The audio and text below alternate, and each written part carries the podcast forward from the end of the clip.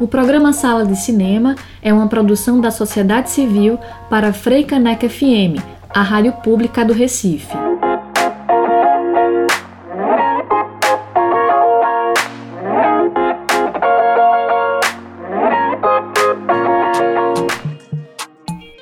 Olá, ouvintes da Freicaneca FM, muito boa tarde. Eu sou Rafael Buda e estamos de volta com mais um Sala de Cinema neste sábado, com muita notícia bacana sobre o cinema. Boa tarde a todas, todos e todes. Eu sou Priscila Urpia e é muito massa estar de volta com o Sala junto a vocês. O programa de hoje vai falar sobre roteiro no cinema, sua idealização, seus universos e narrativas.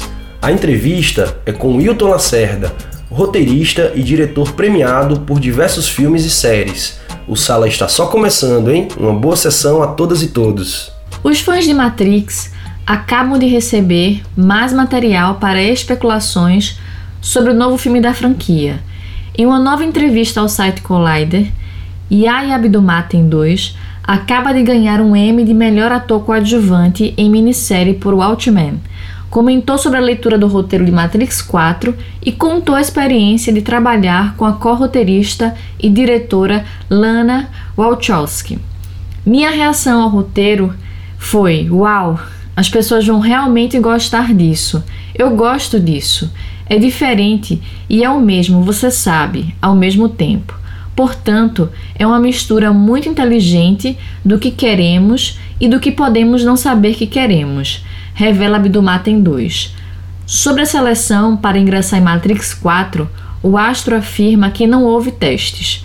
Foi apenas uma reunião sobre como me conhecer, conhecê-la nossas histórias e como sou ator. Lana estava interessada em criar uma família antes de se interessar em criar um elenco. Tive a sorte de ser bem-vindo naquela família. Estar em Berlim com aquela equipe, fazer algo especial, é definitivamente algo que tenho orgulho de dizer que faço parte, revelou o ator. Um dos pontos altos do filme The Batman está no lado detetivesco de seu roteiro, segundo Jeffrey White via Hollywood Heroic. Em entrevista ao The Jess Cagle Show, o novo comissário Gordon dos cinemas, que é também um dos astros da série Westworld, afirmou que os mistérios do longa chamaram sua atenção. Em primeiro lugar, o roteiro. Quando li o roteiro, disse a mim mesmo: é, é isso aí. Porque, como você descreveu, Westworld são muito sobre mistérios, o Batman e a série. Quando você volta às origens, é DC, Detetive Comics, quadrinhos de detetive em tradução livre. E o roteiro reconhece isso, essa ideia de que o Batman é o maior detetive do mundo. Sobre o papel de Gordon na trama, White relembrou as palavras de Gary Oldman, o ator que interpretou o personagem na trilogia de Christopher Nolan. Comparou o personagem ao Dr. Watson, clássico aliado de Sherlock Holmes. Acho que como Gary Oldman uma vez escreveu, você sabe que Gordon é uma espécie de Watson para ele. O roteiro honra isso e ainda define um tom bem evidente que foi capturado por aquele trailer. Com a proposta de ser um espaço de debate e encontro entre profissionais e estudantes, o quarto Rota, Festival de Roteiro Audiovisual, acontecerá todo online entre os dias 25 e 29 de novembro de 2020. Pelo quarto ano consecutivo, o festival, focado principalmente nos roteiristas iniciantes, compreende cinco linhas de ação: concurso de roteiros de curtas, encontro de negócios, laboratório de projetos de série, mostra competitiva de curtas e seminário. Este último, que acontecerá entre 25 e 28 de novembro, poderá compreender palestras, mesas de discussão, um estudo de caso e masterclasses a programação e convidados serão divulgados em data a ser confirmada.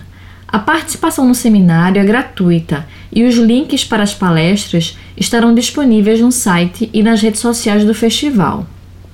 A mostra competitiva de curtas-metragens tem o objetivo de promover, através de premiação, roteiristas estudantes e ou iniciantes por seus curtas-metragens de ficção e documentários e com isso dar visibilidade aos roteiros dos curtas selecionados durante o evento. A cerimônia de premiação do concurso de roteiros de curtas acontecerá no dia 29 de novembro. Mais informações podem ser acessadas no site rotafestival.com. Vale a pena conferir.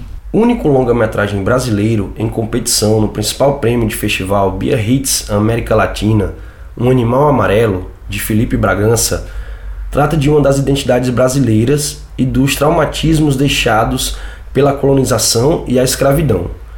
Como fazer um filme em um país que perdeu sua identidade? Esse é o questionamento do personagem Fernando, cineasta fracassado, protagonista de Um Animal Amarelo. Ele herdou uma estranha maldição que o leva a buscar pedras preciosas em Moçambique e a se tornar empresário e amante de mulheres misteriosas em Portugal. Enquanto isso, seu país sucumbe em um desastre político profundo.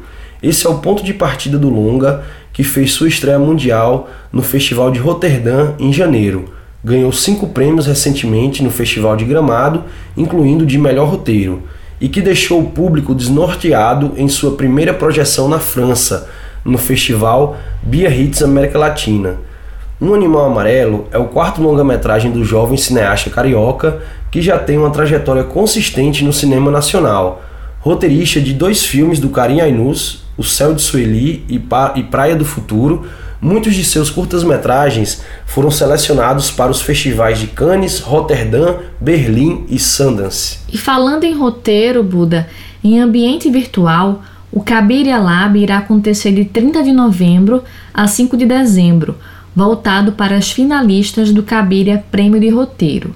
Idealizado por Marília Nogueira, sob o lema Por Mais Mulheres nas Telas e Atrás das Câmeras, o prêmio foi lançado em 2015. Sua criação colocou em pauta três objetivos principais: estimular roteiristas a criarem histórias com protagonistas mulheres relevantes, diversas e inspiradoras, converter o prêmio em um selo de qualidade para os projetos premiados, visando a ampliação das suas chances de encontrar financiamento e chegar às telas, e contribuir para o aumento de oportunidade e visibilidade a roteiristas mulheres.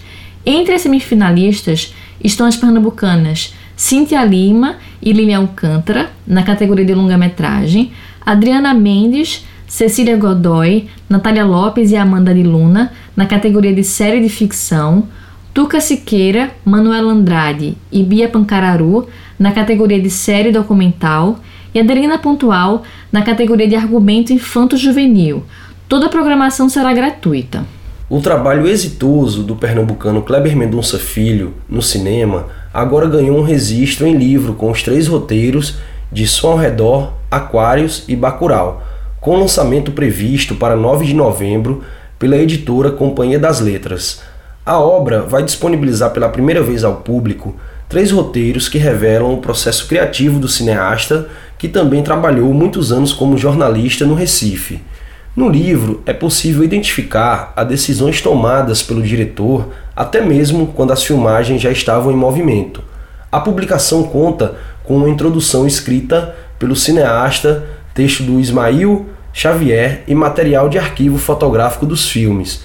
Segundo a editora, o título Três Roteiros forma uma trilogia ímpar para entender o Brasil, que se mostra cada vez mais simétrica com os acontecimentos reais são uma forma de encarar o país de frente, tanto na tela quanto nas páginas. Nos melhores dias, acredito que o roteiro é uma peça de literatura, certamente peculiar, diz Kleber Mendonça Filho em citação no texto de apresentação. Roteiros talvez tenham uma textura telegráfica, mas ainda assim podem ser capazes de apresentar um fluxo claro de ideias e sugestões maliciosas, como qualquer bom texto ideias de cinemas embutidas em observações sobre gente e mundo, descrições compactas de sonhos ou pesadelos. Buda, a gente sabe que quando a gente pensa em cinema contemporâneo realizado no Nordeste brasileiro, certamente um dos primeiros estados que vem à cabeça é Pernambuco. O cinema pernambucano é um dos mais produtivos e criativos do país, conhecido por suas histórias. O roteirista e também diretor Iton Lacerda coleciona várias histórias e títulos premiados. Hilton iniciou suas atividades profissionais atuando como assistente de direção e co-roteirista a partir de 1988. Seu destaque maior veio com o roteiro do longa-metragem Baile Perfumado, em 1997, que escreveu junto com Paulo Caldas e Lírio Ferreira. A filmografia do roteirista é bem extensa e ultrapassa as fronteiras do estado. Entre os destaques estão Amarelo Manga, Baixio das Bestas, Febre do Rato e Piedade de Cláudia Assis, Árido Move de Lírio Ferreira, A Festa da Menina Morta de Matheus Nastergalli, Estamos Juntos de Tony Venturi, Corpo Elétrico de Marcelo Caetano, entre tantos outros filmes. Também diretor, Hilton estreou antes da pandemia seu mais recente longa-metragem, Fim de Festa, vencedor do Redentor de melhor filme pelo júri oficial e roteiro do Festival do Rio, estrelado por Irandir Santos, Ariclenes Barroso e Hermila Guedes. E agora vamos para um breve intervalo do Sala de Cinema, aqui na Frecanec FM, com a música O Sertão Precisa Disso, trilha original do filme A Luneta do Tempo, de Alceu Valença. O sertão precisa disso, açude, cacimba, barreiro, barragem no São Francisco, mas só existe governo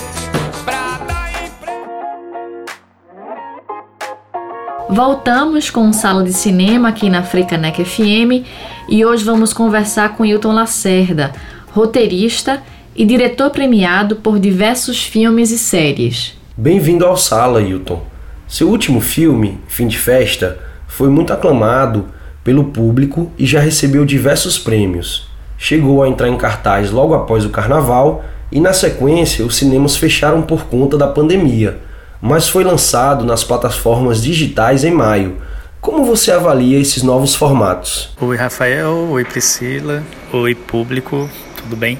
É, primeiro eu queria agradecer a, a, convite para falar com vocês aqui na sala de cinema. Né? Estou respondendo aqui a primeira pergunta de Rafael né, sobre essas plataformas digitais, né, como eu avalio esses novos formatos. Né? Eu acho que os novos formatos são sempre bem-vindos, até porque eu acho que as produções precisam começar a pensar nesses novos formatos. Até porque as salas de cinema se tornaram muito estreitas no sentido de acesso que a gente tem. Claro que eu estou falando uma questão muito prática. Quando eu faço um filme, por exemplo, o Fim de Festa é pensado para uma tela de cinema, para uma discussão comunitária, para uma discussão coletiva dentro desse espaço, sabe? Assim, a experiência coletiva é muito importante para mim dentro do cinema. Mas essas plataformas, de certa, de certa maneira, assim, eles, elas expandem né, a visibilidade daquilo que você produz né? talvez com menos, menos encanto, mas também pode levar em consideração que essas plataformas podem ser produzidas em, em, em, em grandes telas também, né? dependendo da, do que você tem à disposição. Então, acho que a principal coisa, assim, se a gente consegue pensar como essas plataformas são usadas, de alguma forma ela é uma alternativa, talvez ela seja um drible, na verdade, para essas janelas que se fecham tanto para esse cinema né, que a gente vem realizando, que é um cinema feito fora de um eixo de produção, mas que tem conquistado cada vez mais seu espaço, né? seja por conta do que ele tem em seu conteúdo, daquilo que ele trata, daquilo que ele fala, assim como de sua forma. Né? Então, assim, é, no caso do fim de festa, acho, acho achei ruim que foi precipitado por conta da pandemia a chegada do filme nas plataformas. Mas eu vejo ela como uma possível aliada interessante, desde que a gente não fique prisioneiro também dessas plataformas. Ou seja, essas plataformas, quando elas ganham uma, uma, uma, uma grandiosidade é, é, é, que engole aquilo que você fez, elas também passam a ser um dano. Né? Talvez a gente tenha que pensar também de que forma a gente pode usar, qual, que esperteza a gente tem para usar essas plataformas. Hilton, você já roteirizou filmes para diversos diretores. Em todos eles, seu universo criativo é muito rico, complexo e também ambivalente. Em seus filmes, esse universo fica ainda mais latente. Nesse sentido, tatuagem e fim de festa possuem alguma ligação? Você me pergunta se existe algum elo aí entre o tatuagem e o fim de festa, né? É, eu sempre é, é, é, falo quando eu posso, assim, em algumas situações, de que o resultado de uma obra, o resultado daquilo que você constrói, geralmente ela faz parte de um pensamento que se desenvolveu até aquele momento, né? Então dessa maneira eu podia colocar tudo no mesmo local, uma coisa meio coletiva e fazer sim, ele tem a ver porque ela faz parte de minha experiência no mundo, faz parte da maneira como eu vejo o mundo, como eu vejo o mundo à minha volta, como eu traduzo esse mundo, né? Como eu provoco esse mundo. De alguma maneira, sim, ele tem uma coisa a ver com o outro, mas isso é muito genérico.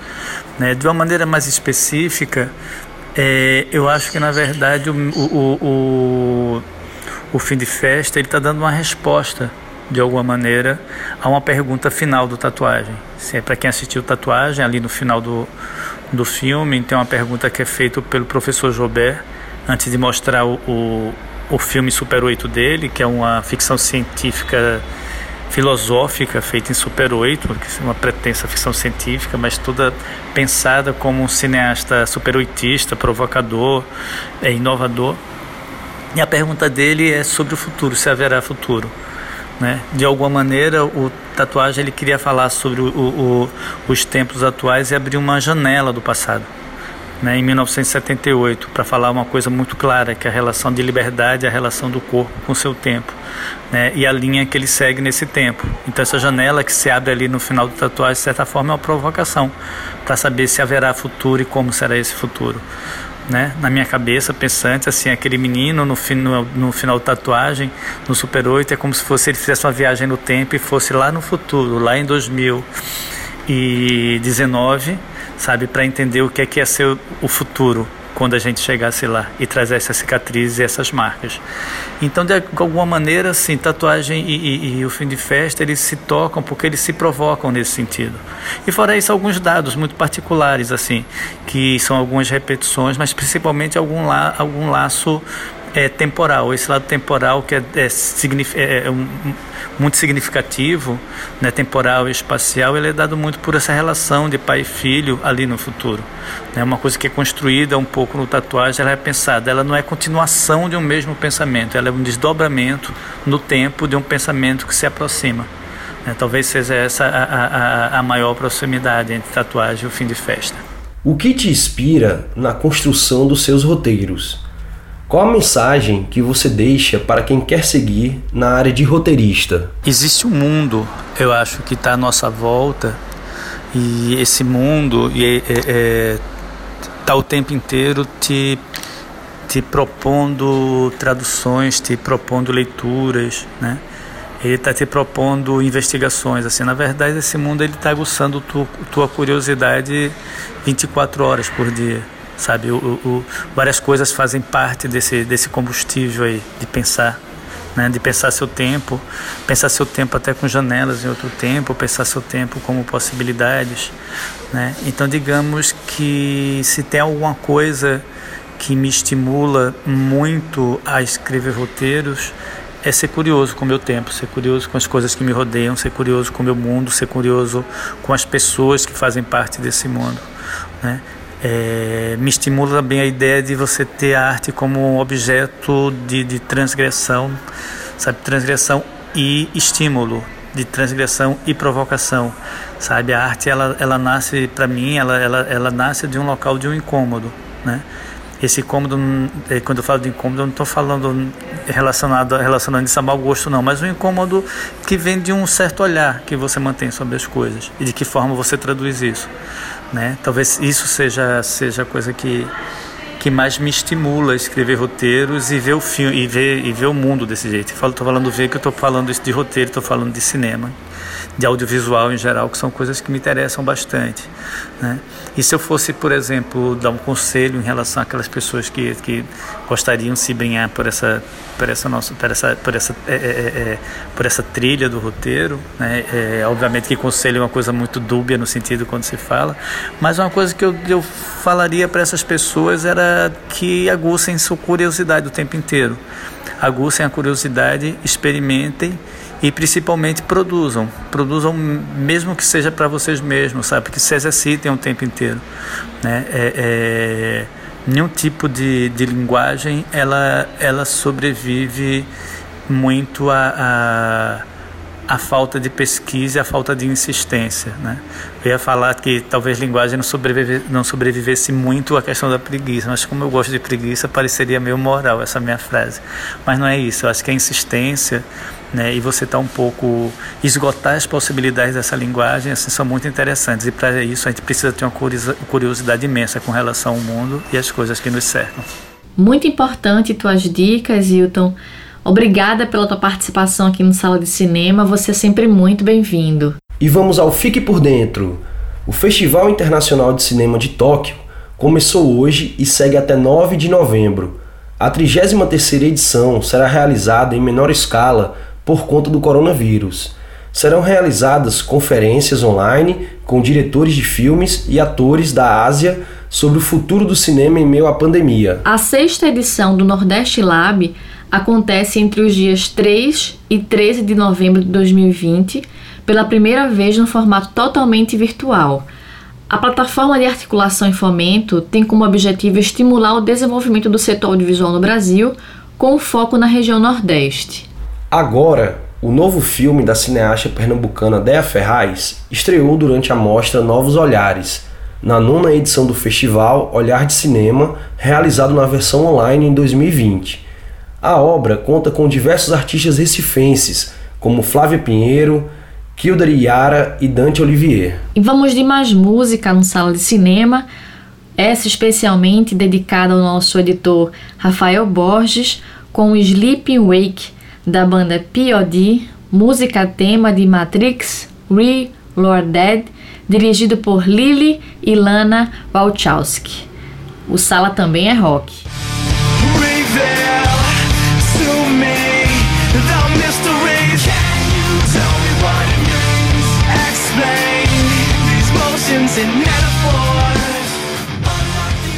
É isso aí, galera. Por hoje é só. Semana que vem estaremos compartilhando mais notícias legais aí sobre o cinema. E se for sair de casa, usem máscara, hein? A pandemia ainda não acabou. Cuide de você e assim também estará cuidando dos próximos, hein? Até sábado que vem. Um grande abraço. Próxima semana tem mais sala de cinema. Um ótimo sábado. Até mais. O Sala de Cinema está disponível no Spotify. Continue conectado com o programa nas redes sociais, no Facebook e Instagram. Sugestões de pauta podem ser enviadas para o e-mail programa sala de. O programa Sala de Cinema é uma produção da sociedade civil para Freicaneca FM, a rádio pública do Recife.